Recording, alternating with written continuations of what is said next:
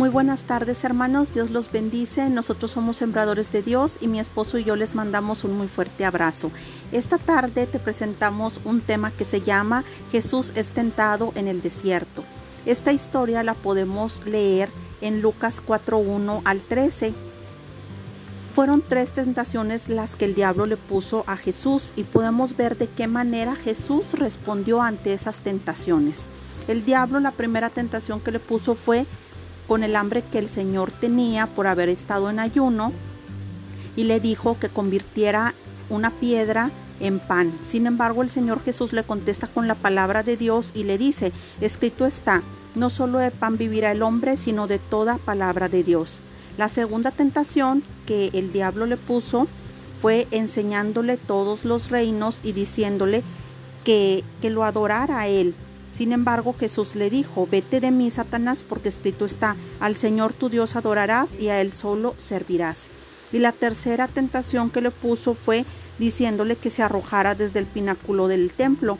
Incluso le citó el Salmo 91. El diablo le dijo, a sus ángeles mandará cerca de ti que te guarden y en las manos te sostendrán para que no tropieces con tu pie en piedra. Sin embargo, Jesús le respondió, Dicho está, no tentarás al Señor tu Dios.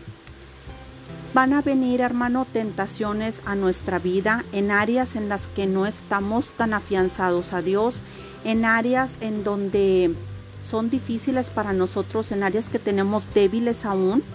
Sin embargo, si nosotros leemos la Biblia, vamos a darnos cuenta las cosas que le agradan y no le agradan a Dios y vamos a poder decir no a esas tentaciones. Si por ejemplo tú eres una persona que se te dificulta mucho ser una persona pasible, que caes en ira, al tú leer la Biblia vas a darte cuenta que el Señor no quiere que seamos personas iracundas y tú cuando venga una persona a hacerte un problema, a decir algo de ti que te molesta, a causarte algún problema, tú vas a, refrenarte, vas a poder tener paz, vas a poner, poder tranquilizarte y no caer en esa tentación, no caer en ese pecado de la ira.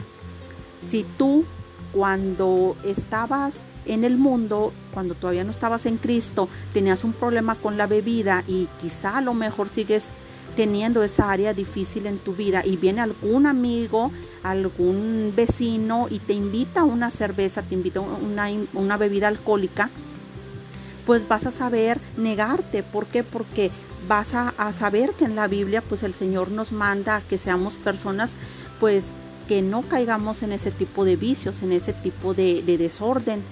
Entonces tenemos que alimentarnos siempre, hermano, de la palabra de Dios para que cuando vengan esas tentaciones a nuestra vida sepamos rechazarlas, sepamos decir no y que seamos en todo tiempo agradables a Dios. Dios te bendice.